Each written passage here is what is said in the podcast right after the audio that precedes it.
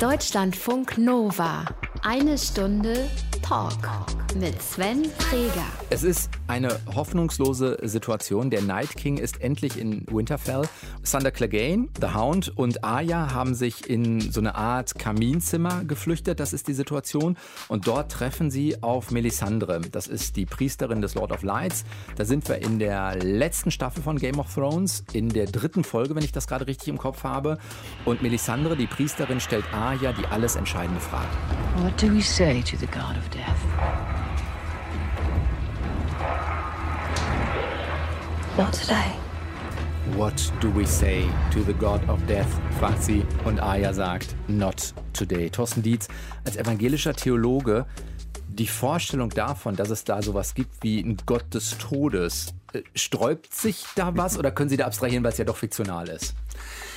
Na, es sträubt sich gar nicht. Ich finde, es ist eine absolute realistische Beschreibung äh, der menschlichen Situation. Äh, der Tod hat das letzte Wort. Und da kann man nicht Einspruch erheben oder sagen, ungültig oder ich will den Videobeweis oder so.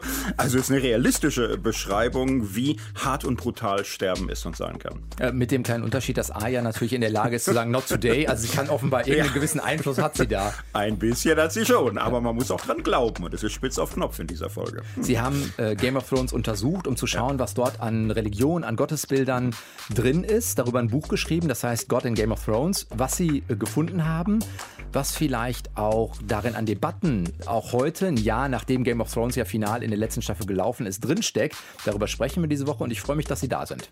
Ja, vielen Dank, ich freue mich auch. Deutschlandfunk Nova. Bevor wir ein bisschen ähm, darauf kommen, testen wir ihre Spontanität. Das machen wir mit jedem Gast. Wir haben uns drei rein fiktive, aber denkbare Aktivitäten für sie ausgedacht und gucken, ob irgendwas dabei ist, was ihren Spaßfaktor trifft oder worauf Sie Lust haben könnten. Hier steht, erste Möglichkeit, theologische Beratung für eine Neuauflage von Game of Thrones. Wird Sie sowas reizen? ja, das wird mich total reizen, muss ich gestehen. Echt? Also Neuauflage, die ersten Staffeln sind so grandios, da würde ich sagen, ich würde es nur verschlechtern können wahrscheinlich. Am Ende, du lieber Himmel, die meisten Fantheorien waren besser als das Ende. Ich würde mir zutrauen, äh, für die letzten Staffeln Optimierung anzubieten. Ab welcher Staffel äh, nimmt das für Sie an Qualität deutlich ab? Ich fand fünf einen kleinen Absacker, sechs hat mich voll überzeugt, sieben und acht haben mich, wie viele, enttäuscht, weil es zu schnell, zu schnell, zu schnell war. Die feinteilige Charakterentwicklung, mit der das so eingeschlagen und geglänzt hat, wurde am Ende der Geschwindigkeit geopfert. Hat sich das äh, auch auf das Thema übertragen, was für Sie als Theologe wichtig ist, dass Sie gemerkt haben, ah, das, was vorher vielleicht an schönen Anspielungen manchmal drin ist, wie eben der Lord of Light oder hm. da baut sich so ganz langsam äh, auch so ein beim Lord of Light dieses ähm, Wiederauferstehungsmotiv auf. Mhm auf und nachher kommt es dann recht inflationär doch vor? Es geht am Ende zu schnell und ich meine, die Stärke davor war ja äh, dieses konsequente, äh, starke Schwarz- und Weißtöne, aber nie einseitig, sondern immer ist es gemischt, immer ist es ambivalent. Am Ende ist mir manches nicht mehr ambivalent genug, auch manche Religionsgeschichte wird am Ende einfach schnell wegerzählt und beseitigt. Zum Beispiel Lord of the Light, da hätte ich viele Fragen und Ideen, aber ist okay, ist wie es ist. Eine zweite Möglichkeit wäre ein Gottesdienst im Stadion von Borussia Dortmund für Fußballfans abhalten? Ja, jetzt, jetzt, muss ich ganz ehrlich sagen, ich komme aus Gelsenkirchen, ich bin Schalke-Fan. Ich habe vermutet, dass das darauf, dass das darauf ja, äh, abzielt, ja. Ja, wenn meine körperliche Unversehrtheit garantiert werden könnte, wäre ich meinerseits auch bereit, ein maximales Opfer in der Übung an Feindesliebe zu erwägen. Sie sind äh, gebürtiger Gelsenkirchner?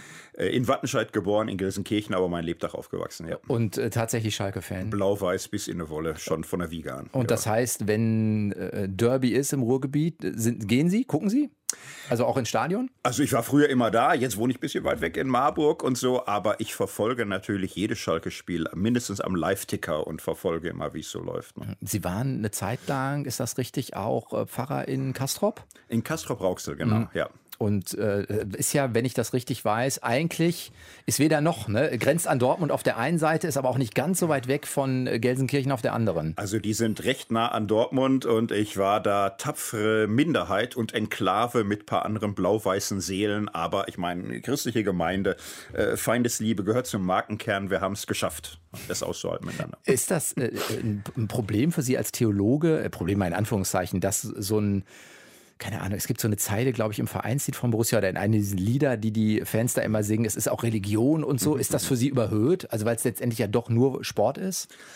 Ähm, es, es gibt grenzwertige Sachen, Schalke unser und, und solche Formulierungen. Ich, ich glaube, Menschen haben die Neigung, äh, allerlei in der Welt auch zu sakralisieren und manchmal davon mehr zu erwarten, als die Dinge können. Und äh, ich, ich, ich finde, man kann sich auch locker machen. Ein gewisser überschwänglicher Gebrauch von, was weiß ich, Toni, du bist ein Fußballgott. Da, da können sich alle ruhig mal entspannen und, und sagen, es ist ja nur eine übertriebene Anspielung. Aber Sie hätten jetzt kein Problem zu sagen, also wenn es äh, die Größenordnung gibt, auch einen Gottesdienst mal in Stadiongröße zu feiern. Also in Dortmund passen, glaube ich, knapp 80.000 rein. In Schalke ja. sind es ein paar weniger, glaube ja, ich, oder? An die 60.000. Ja. Äh, der letzte Kirchentag hat im Dortmunder Westfalenstadion geendet mit einer großartigen Predigt. Also es geht ja, man kann das machen, natürlich, sollten wir auch. Dritte Möglichkeit. Vorlesemarathon der Bibel teilnehmen. Sie dürfen sich die Stelle aussuchen, die Sie vorlesen wollen. Äh, sehr gerne. Ich bin seit unzähligen Jahren passionierter Vorleser. Meine Kinder sind zwischen 10 und 17 und seit sie halbwegs verständig Wörter hören und verstehen können, lesen wir den Kindern vor. Also würde ich sehr gern machen. Textauswahl. Ich äh, liebe das Buch Hiob sehr. Ich finde es grandios. Ich finde es fantastisch. Alttestamentarisch. Alttestamentarisch. Wie kann Gott das zulassen? Ganz richtig, genau. Ich meine, Römerbrief vorlesen auch, aber es ist einfach eine Hardcore-Übung. Es ist gibt Lesetexte in der Bibel, die beim Vorlesen in der Regel nie verstanden werden. Insofern, Warum beim Römerbrief? Warum ist der so herausfordernd? Weil er so dicht ist, voller Anspielung an das Alte Testament, für heutige Hörgewohnheiten ich denke, überhaupt nicht zu verstehen, wenn man es nur hört. Man muss es lesen, bisschen hin und her blättern, darüber nachdenken. Und das ist mit vielen biblischen Texten so, dass die Lesungen, glaube ich, ein echtes Problem sind im Gottesdienst. Die Erzählung, die Gleichnisse, verlorener Sohn, das funktioniert grandios. Was fasziniert Sie an Hiob so? Weil es diese grundsätzliche äh, Frage ist, also dass Hiob dann klagend vor Gott steht und sagt, wie kannst du das Leid zulassen, was mir widerfahren ist, weil es so grundsätzlich ja, ist? Ja, mich äh, fasziniert das Thema und mindestens genauso, wenn nicht mehr, dieser radikale radikale Mut unterschiedliche Positionen knallhart aufeinander prallen zu lassen. Traditionelle Weisheit, offene Klage, Aufruhr, vermittelnde Position, die Gottesreden mit ihrer schwebenden Offenheit, was das jetzt bedeutet für die Frage, und diese Pluralität und Offenheit dieser ganzen Problematik, das finde ich ganz faszinierend und eine großartige Übung in Theologie, die so komplex sein will wie das Leben. Haben Sie äh, zu Hause eine Bibelfassung liegen, die Sie auch den Kindern vorlesen? Wir haben unter unterschiedliche Kinderbibeln. So Kindercomics gab es früher mal. Kindercomics, ja. genau. Wir probieren, ich glaube, das ist eine permanente Baustelle, äh, die Basisbibel. Die macht da, glaube ich, echt einen guten Job, die auch Langsätze manchmal so runterzubrechen, dass man eine echte Chance hat und nah am Urtext ist. Für Sie ist die Luther-Übersetzung eigentlich die, mit der Sie am liebsten arbeiten? Haben sich selbst, glaube ich, auch wissenschaftlich lange mit Luther beschäftigt, wenn ich das gerade richtig ja, im Kopf habe? In, insofern aus äh, kulturellen und theologischen Gründen finde ich die Vertrautheit mit der Luther-Übersetzung eine große Hilfe, in einem bestimmten Sound und einem Textgewebe zu sein, wo man viel auswendig lernt. Aber äh, man braucht mehrere Übersetzungen auch, um den Texten gerecht werden zu können. Jede setzt ihren eigenen Schwerpunkt wenn Sie sich für eins entscheiden müssten, also theologische Beratung für eine Neuauflage von Game of Thrones, der Gottesdienst im Stadion von Borussia Dortmund.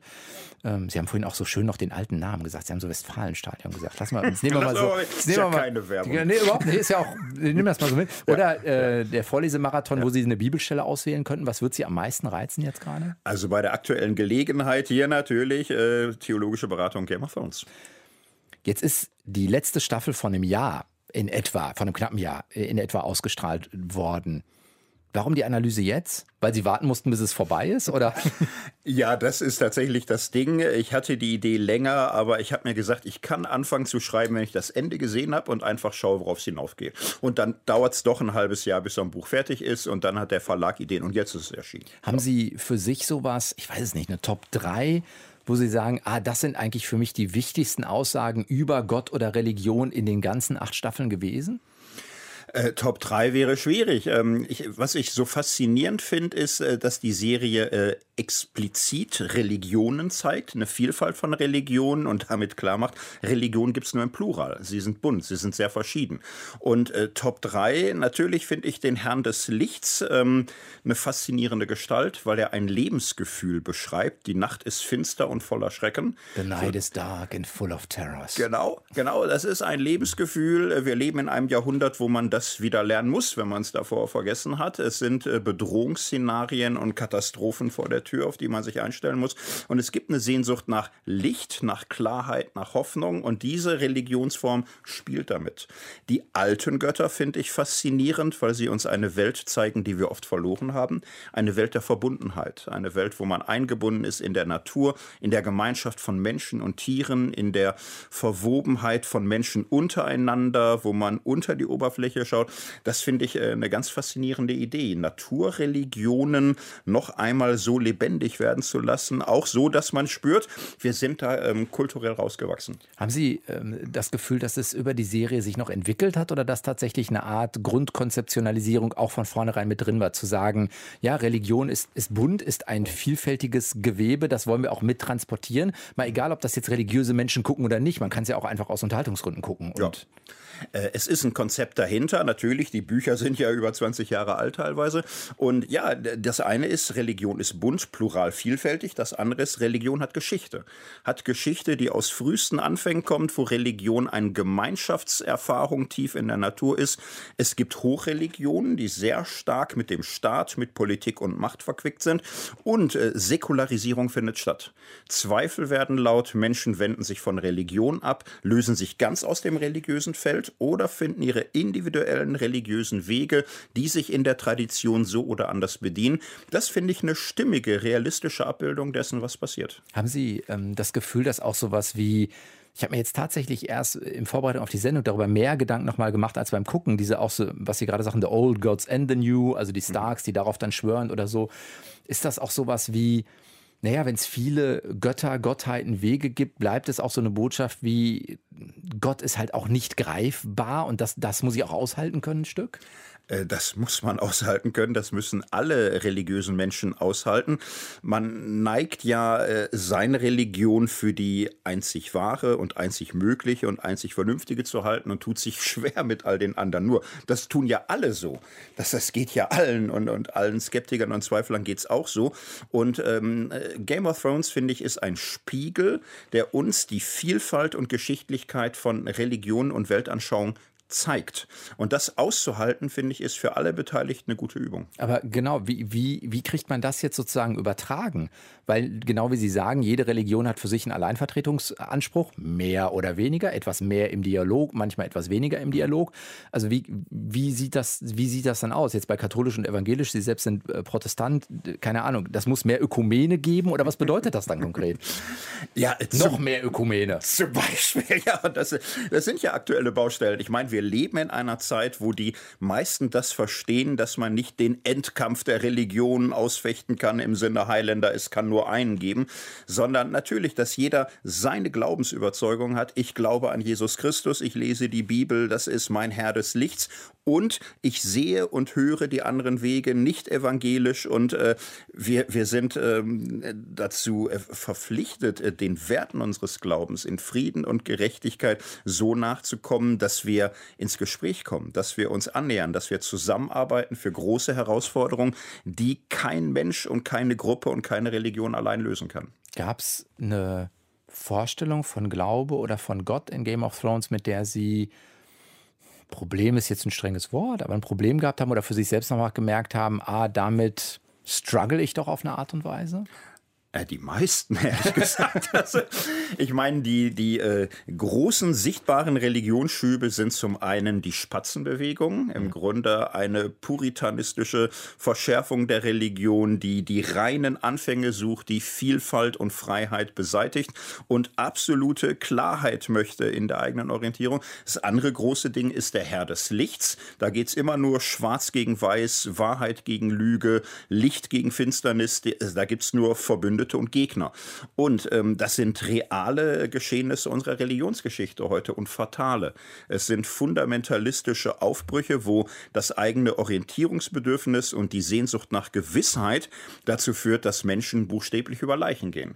Und das ist für jede konkrete Religion äh, etwas Wichtiges, was sie gespiegelt bekommen muss. In jeder Religion gibt es solche Exzesse. Wie ist mit, mit, mit dieser, das hat mich am meisten, glaube ich, ja, um, doch umgetrieben. Also diesen Weg, den Arya nimmt, mhm. äh, dann wirklich auch zu sagen, okay, äh, bis hin zu A Girl Has No Name und es ist sozusagen, was ist The Faceless God ist es, glaube ich, also der Gott ohne, ohne Gesicht, weil es natürlich auch nochmal die Frage nach Identität stellt und aber auch so diese Grenze nochmal deutlich macht von, wie Sie vorhin auch sagten, das ist die allerletzte Frage, wenn es um den Tod geht. Und das hat ja dann doch in gewissen Staffeln einen sehr, sehr großen äh, Raum. Mhm. Treibt Sie sowas um beim Gucken oder denken Sie einfach, nee, das ist Teil normaler, normaler in Anführungszeichen Religion?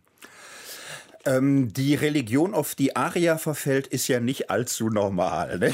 Geht so, nö. nee, gar nicht. Äh, da ist ein, Schuss natürlich so, wie man sich Buddhismus vorstellt drin. Also im, im Grunde so ein bisschen Samurai-Gehabe, äh, Selbstüberwindung, Selbstauslöschung, werde eins mit dem Sein, werde fügsame Masse in der Hand derer, die dir Aufträge geben. Aber gleichzeitig so ein Gewaltelement dann noch dazu. Genau, Gewaltelement, äh, wo im, im Grunde also diese Selbstauslöschung Mischung, das ist ja für Menschen attraktiv. Es ist wahnsinnig anstrengend heute, ein freies, reflektiertes Subjekt zu sein, was Verantwortung nimmt für eigene Taten. Sich selbst loszuwerden in Religion oder im Rausch oder in irgendwas, finden Menschen attraktiv. Aber äh, Aria spürt auch auf diesem Weg der Selbstauslöschung, wird sie genötigt, eigene Werte, das eigene Gewissen zum Schweigen zu bringen. Dazu ist sie nicht bereit. Da bin ich ganz an ihrer Seite, sich diesem religiösen Sog irgendwann noch zu widersetzen. Hat das was auch von Todessehnsucht. Ich habe mich das zwischendurch ja. manchmal so gefragt, weil es ja tot und es ist unheimlich morbide in Summe. Ja. Auch wie es dann mhm. gedreht ist. Da gibt es diesen Tempel, der ist sehr inszeniert mit den Gesichtern mhm. und so. Das hat einfach auch was unheimlich Düsteres. Ja. Also Freud würde jetzt wahrscheinlich hergehen und der Religion mhm. da so eine Todessehnsucht unter, äh, unterschieben. Ja, es ist so. Und äh, wer die Geschichte Arias kennt, ich will nicht zu viel verraten, aber sie sieht viele Menschen sterben, die allerliebsten, die sie kennt und hat. Und äh, was macht man, wenn man dem Tod so brutal begegnet? Man kann versuchen, versuchen, ihn zu verdrängen, zu verleugnen. Irgendwann klappt das nicht mehr, wenn man zu brutal getroffen wird. Die andere Alternative ist eine Art Identifikation mit Tod und Sterben als der letzten Grundwahrheit des Lebens. Und darauf lässt sich lange ein, um am Ende ganz schlicht zu sagen, nein, ich will nicht dem Tod dienen, sondern dem Leben. Ich will aufbrechen, ich will entdecken, ich will Liebe erfahren, ich will dieser Todessehnsucht am Ende mich widersetzen. Haben Sie die Sorge, dass durch die verschiedenen Facetten von Religion in Game of Thrones man so eine Subbotschaft mittransportieren könnte, die da heißt, Religion ist immer nur auch Instrument? Das wäre ja etwas, was auch immer häufig wieder debattiert wird. Auch äh, Kreuzzüge und also auch die reale Geschichte von Religion ja. ist voll von diesen Debatten. Ja. Äh, Game of Thrones ist zu drei Viertel Religionskritik. Und äh, ich plädiere dafür, dass äh, Christen und andere Gläubige nicht immer sofort reflexhaft auf Selbstverteidigung schalten sollten, sondern lange zuhören. Unsere Geschichte ist so, dass wir uns diese Kritik hart erarbeitet haben. Und Game of Thrones ist zu einem Viertel auch ein Blick auf Religionen, die lebensdienlich sind, die Trost spenden, die Hoffnung stiften, die Kraft geben, äh, sich für das Gute und für das Leben einzusetzen. Und das sollte man nicht übersehen. Und das finde ich halt doch auch eine schöne Botschaft. Die Dreiviertel-Kritik beziehen sich vor allen Dingen auf so Dinge wie Absolutheitsanspruch von Religion oder wo würden Sie die kritischen Punkte am ehesten sehen? Ähm, Absolutheitsanspruch, äh, der immer nur richtig und falsch, schwarz oder weiß kennt und überhaupt nicht die eigene Begrenztheit äh, des eigenen Religionskonzepts wahrnimmt. Dann natürlich äh, die Unmenschlichkeit, dass religiöse Menschen äh, dazu getrieben werden können, jedes Mitgefühl für andere zu verlieren, wenn sie ganz äh, gefangen sind von eigenen religiösen Überzeugungen. Und äh, es ist gerade die Unmenschlichkeit religiöser Akteure, die einem so ganz bitter aufstößt da drin. Es sind natürlich die internen Fragen des religiösen Glaubens. Wie kann Gott als gute, barmherzige, liebevolle Kraft so viel Leid zulassen? Und äh, daran kann einem der Glaube zerbrechen. Und nicht wenigen passiert es in dieser Serie. Und da denke ich, muss man einen Weg finden, diesen Schmerz, diese offenen Fragen auszuhalten und im eigenen Glauben zu thematisieren und nicht zu verdrängen. Sie haben Game of Thrones mit Ihrer Tochter geschaut. Oder hat Ihre Tochter mit Ihnen geschaut? Wie rum ist es, ist es wahrhaftig? Also ich habe äh, vor vielen Jahren damit angefangen, wo das bei ihr schon aus Altersgründen überhaupt nicht in Frage kam. Und die ist jetzt 17, ne? Genau, und die beiden letzten Staffeln haben wir dann zusammen geguckt. Äh, für sie war es ganz schlicht der Effekt in der Schule, wurde es eine immer größere Welle, man konnte sich dem nicht entziehen. Irgendwann sagte sie, ich muss da wohl auch mal reingucken. Dann war sie begeistert und dann haben wir natürlich auch zusammen dann die Staffeln geguckt. Man muss ja da extra was kaufen, dass man es pünktlich an dem Tag guckt, wo es weltweit online geht. Sonst kann man ja gar nicht mehr ins Internet wegen Spoilergefahr. Haben Sie ähm, sozusagen, gibt es da einen pädagogischen Anspruch noch des Papas auch, der sagt, nein, ich gucke das auch mit meiner 17-Jährigen, weil es explizite Gewaltszenen gibt und so weiter und so fort? Oder ist es wirklich ein Papa-Tochter-Ding und es macht zusammen einfach Spaß?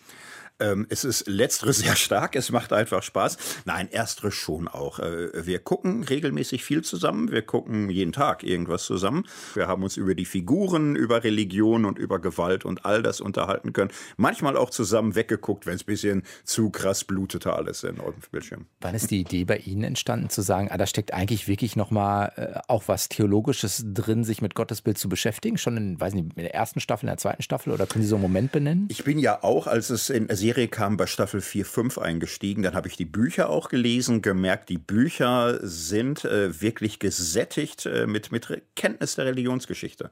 Da steckt wirklich was hinter und die frühen Staffeln setzen das kongenial und sehr gut um.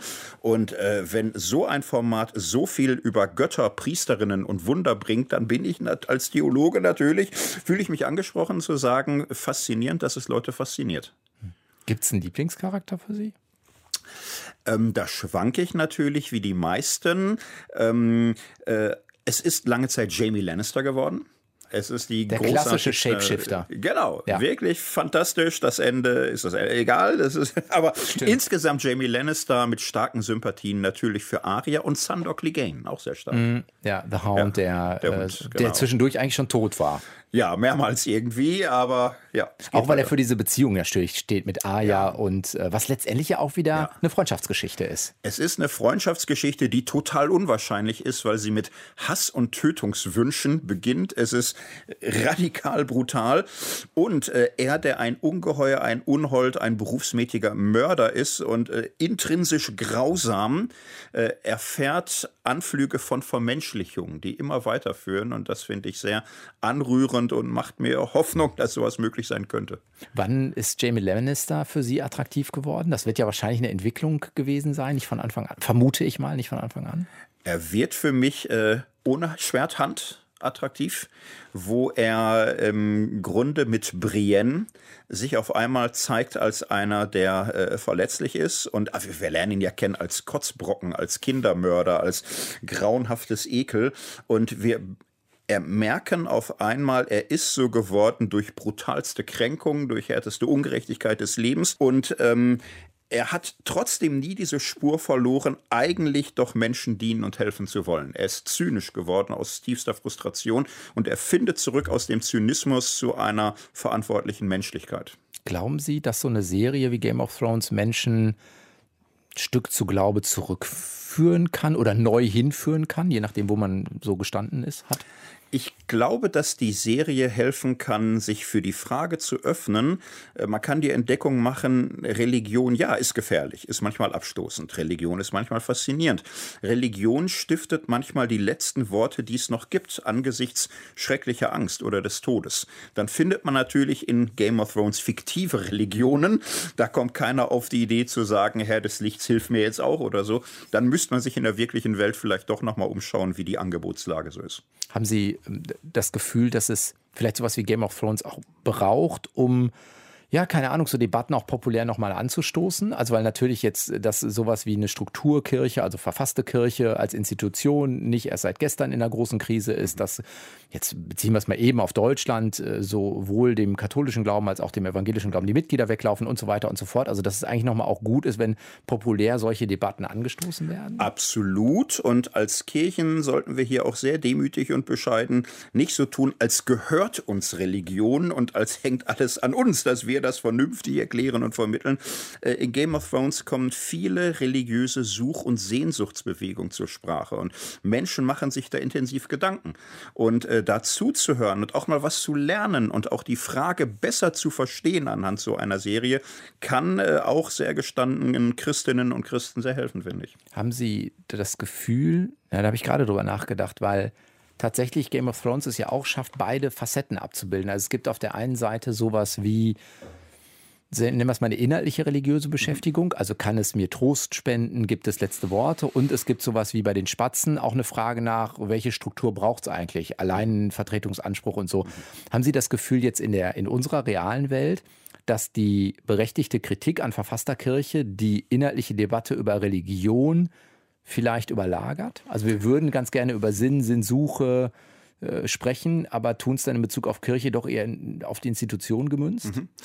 Es gibt sicher eine Überfixierung auf die großen Institutionen mit ihren Spitzenhäuptern und ihren Äußerungen, an denen wir sehr viel festmachen. Das ist vielleicht unausweichlich, weil es da so sichtbar wird. Äh, Glaube ist sehr viel mehr, sehr viel vielschichtiger und diese Lebensfragen, wo es um Trost geht, um Hoffnung sind, äh, auch ähm, gewichtiger als die als viele Strukturfragen, die wir permanent verhandeln. Wie lösen Sie das für sich? Also ich meine, Sie sitzen auch häufig vor Studierenden, die vielleicht ganz ähnliche Fragen haben, wenn die anfangen, Theologie zu studieren. Ähm, ich glaube, das kann keiner für sich lösen. Man muss miteinander ins Gespräch kommen. Und man muss ähm, manchmal auch religiöse Gebete, Texte, Geschichten ausprobieren. Religion ist eine Erfahrungskiste. Man kann von außen viel drauf und drüber gucken. Und dann ist es ein Probieren, ein sich verletzlich machen, ein der Frage der Sehnsucht nachspüren und auch mal äh, checken, wie es mit einer Antwort ginge. Wie haben Sie die für sich gefunden? Ich habe gelesen, ich glaube, in Ihrem Wikipedia-Eintrag steht das, dass Sie als junger Mensch lange oder mehrere Jahre Atheist waren. Ja, ja ich bin als Atheist ins Theologiestudium hineingestolpert. Ich wollte Deutsch und Philosophie studieren. Dann habe ich Religion als drittes Fach halb aufgequatscht bekommen. Äh, dann, dann, wollte ich mich da gründlich mit beschäftigen, habe die Bibel gelesen und das hat mich geflasht, äh, wie Ernsthaft? faszinierend die Geschichten sind. Ja, ja, ich kannte sie nicht. dachte, das muss ja alles stinklangweilig sein. Aber jetzt ist mein Studium, ich ziehe es durch. Nein, aber gerade das Alte Testament Testament. Ich wollte die ganze Bibel lesen im ersten Semester und bin schon im Alten Testament aus Staunen und Faszination und Begeisterung nicht herausgefunden, weil ich diese teils brutalen, teils verstörenden, aber auch anrührenden Stories so beeindruckend fand, weil es so raue, echte Menschen zeigt auf der Suche nach letzten Antworten. Aber das spricht trotz einer ja, althergebrachten Sprache, stimmt jetzt nicht, auch eine Luther-Übersetzung, aber hat ja trotzdem so Duktus irgendwie noch. Mhm. Die Texte haben trotzdem zu ihnen gesprochen. Sie haben sich ja. angesprochen gefühlt, meine ich damit. Ja, und immer wieder. Also, wenn man da lange Texte liest, Jesaja-Buch, man versteht vielfach auch nur Bahnhof, höchstens oder so. Und es waren ständig einzelne Sätze, die sich mir eingebrannt haben. Worte von Licht, von Hoffnung, von Vertrauen, auch Klage, auch Streit mit Gott. Und dass man mit Gott richtig streiten kann und zanken, dass die Fetzen fliegen, das fand ich eine faszinierende Idee, denn Grund dafür gibt es im Leben genug. Und das hat dann wozu geführt, dass Religion einen größeren Teil für Sie eingenommen hat oder wie hat sich das entwickelt? Ähm, ich habe dann angefangen, intensiv äh, Gottesdienste und christliche Gruppen zu besuchen. Habe beim Bibellesen, ja, man sagt, Bekehrungserfahrung gemacht. Ein Punkt, wo mir auf einmal ganz überwältigend gewiss war, dieser Jesus ist eine Realität. Ich kann äh, zu ihm sprechen. Ich kann mich darauf einstellen, nicht allein zu sein. Und das war für mich eine große Erfahrung von Geborgenheit und Trost und Liebe. Und dann ging es immer weiter. Warum leistet das für Sie der protestantische Glaube mehr als ein anderer? So ist es immer schwer zu sagen. Ich bin äh, evangelisch gewesen, habe evangelisch Theologie studiert. Ich habe mir unterschiedliche Sachen angeschaut. Am Ende waren es dann die Dinge, die ich zuerst gelesen habe, auch klassische lutherische Sachen. Dietrich Bonhoeffer sehr früh, ab 1991. Äh, und das war dann für mich etwas, wo ich mir gesagt habe, so könnte ich glauben, so könnte ich Jesus nachfolgen. Merken Sie Ihren Glauben im Alltag? Also ist das etwas, was für Sie immer eine Präsenz auch hat, das spürbar ist? Vielleicht keine Ahnung, weil es Trost gibt in Krisensituationen, aber auch weil es Freude gibt, weil sie wissen, ja. ich kann es mit jemandem teilen, der vielleicht größer ist als ich selbst oder sowas? Ja, für mich ist es ein, ein tägliches Thema. Ich, ich bete täglich schon allein, dass ich mich öffne und mir bewusst werde, mit welchen Menschen ich verbunden bin, für welche Menschen ich bitte, fallen oft Menschen ein, denen es wahnsinnig schlecht geht, die in Krisen sind und für die beten zu können und zu sagen, segne, hilf, heile doch oder warum tust du es nicht, äh, ist für mich eine, eine Weise, damit umgehen zu können. Und es ist für mich so eine Art letzte Gewissheit, wenn ich das Gefühl habe, vieles in der Welt, es gerät aus dem Ruder äh, zu sagen, und ich will hoffen und ich will sagen, trotzdem, es muss doch irgendwas gehen. Ah, das heißt, Glaube ist auch eine Entscheidung für Sie? Es ist eine Entscheidung, klar, täglich eine Entscheidung zu sagen, ich will darauf setzen, dass Liebe keine Illusion ist. Haben Sie das Gefühl, weil Sie vorhin in einem Nebensatz gesagt haben, äh, ich weiß, dass Jesus real ist. Mhm. Wie gehen Sie mit diesem klassischen Widerspruch in der Religion, das wird, Sie kennen das als Theologe natürlich, aber diese Unterscheidung zwischen, ja, es gibt sowas wie eine historische Figur und es gibt sowas wie, ich glaube, Sie als Theologe nennen das einen charismatischen Christ, also die Figur sozusagen der Verkündigung, was dann daraus gemacht wurde. Wie gehen Sie mit sowas für sich um? Einfach zu sagen, ja, so ist es halt? Ähm, es ist ja sehr kompliziert, die ganze historische Forschung. Ich habe viele Jahre mich sehr schwer getan damit, dass wir in der Bibel natürlich einen sehr, ein sehr buntes Jesusbild haben. Ich habe Jahre gebraucht, das Lieben zu lernen, dass äh, selbst die Bibel uns Jesus aus unterschiedlichsten Perspektiven zeigt. Und äh, Leben ist so krass und so chaotisch und unübersehbar. Ich bin dankbar, dass die Bibel auch so chaotisch ist und für unterschiedliche Lebenssituationen verschiedene Türchen bereithält, wo man vielleicht noch ein Plätzchen für sich findet. Damit ist es aber auch anspruchsvoll. Ne? Es gibt keine ja. einfachen Antworten. Es ist äh, tausendmal anspruchsvoller, als man denkt und das habe ich wahnsinnig lieben gelernt. Und gleichzeitig ist es ja so einfach, dass man mit kleinen Kindern äh, vorm Einschlafen beten kann und es allen gut tut. Machen Sie das oder ist das sowas, was ja. Sie sozusagen zu Hause auch den eigenen Kindern mitgeben? Das gehört zu unserer Familienkultur. Vorlesen, Gebet äh, beim Essen und jetzt nicht da mit Druck und Aufregung, sondern sehr selbstverständlich, weil es dazugehört und weil wir das lieben. Jetzt haben wir schon viel darüber gesprochen, dass es sozusagen äh, ein sehr vielfältiges Gottesbild ist, männlich, weiblich, äh, Natur, teilweise auch sehr absolut. Gibt es, ich weiß es nicht, so, eine, so ein Lieblingsgott ist jetzt ein blödes Wort für, für Game of Thrones, aber eine Figur oder eine Gottesanspielung, wo Sie sagen, da steckt für mich nochmal ganz viel drin? Ähm, Jon Snow ist natürlich eine faszinierende Figur. Also oh, die Wiederauferstehung. Genau, er ist Jesusmäßig. Ne? Er, er stirbt, er steht wieder auf, er setzt sich für die Armen ein, er wird verfolgt, weil er für die Ausgegrenzten und Entrechteten ist. Er will versöhnen, kriegt dadurch Feinde und er glaubt an das Gute und hört nicht auf, dafür zu kämpfen. Äh, bis ans Ende, jetzt will ich nichts vorwegnehmen, aber äh, lebt er dafür und opfert alles, was er liebt, dafür, dass die Welt, die wir brauchen, auch eine barmherzige sein muss. Und da ist eine tief christliche Spur drin, Tyrion Lannister, wenn er sagt, wir versöhnen uns nicht mit unseren Freunden, sondern mit unseren Feinden. Da ist das ganze Lebenskonzept Jesu drin. Jetzt sind das beide Agnostiker. Beide glauben an keinen Gott. Und bei ihnen zeigt sich aber, ja, das, das christliche Ethos, dieser Herzschlag einer radikalen Nächsten- und Feindesliebe, äh, die mich sehr bewegt in diesen Figuren. Hätten Sie sich gewünscht, dass das an eine Religion angedockt ist, um es leichter zu übertragen? Ich finde es nicht schlimm. Ich äh, erlebe das in dieser Welt schon so. Es gibt manchmal Menschen, die das christliche Ethos der Feindesliebe von Jesus ernster nehmen, äh, ohne dran an einen Gott zu glauben, als Menschen, die an einen Gott glauben und in diesem Gottesglauben sich manchmal zu Hass und Ausgrenzung motiviert sehen. Und ich finde in Game of Thrones natürlich Gruppen, die Bruderschaft ohne Banner, die finde ich total faszinierend.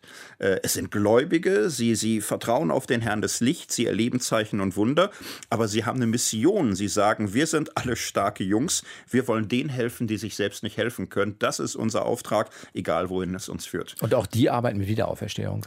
Die arbeiten auch mit äh, Zeichen und Wunder, Auferstehung. Es ist Fantasy, da ist das äh, Übernatürliche natürlich.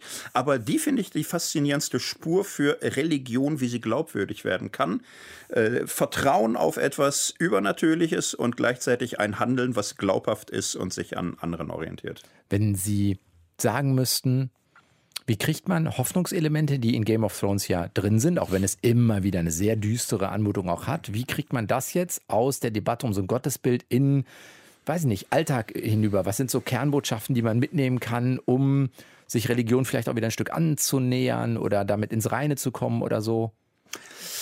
Das Leben ist ja so bunt. Ähm, Game of Thrones zeigt äh, religiöse Riten, religiöse Gebete, also die Nachtwache mit ihrem Schwur. Ne? Das hat ja auch so etwas wie so eine Art Vaterunser. So. Und es ist, glaube ich, gut, so etwas zu können. Es gibt einen Ansturm des Todes, eine schreckliche Gefahr aus dem Norden, äh, wo man spürt, welche Kraft gemeinsam gesprochene Gebete haben können, wenn man äh, allen eigenen Worten nicht mehr glauben kann.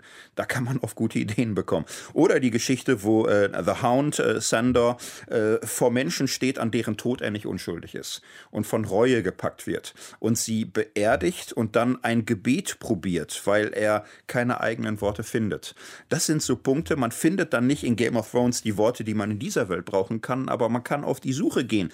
Was gibt's denn an solchen Lebenskrisen, an solchen Übergängen für Bilder, für Geschichten, die mich vielleicht berühren könnten? Heißt das, es geht auch eigentlich ein bisschen ums, ich muss es versuchen?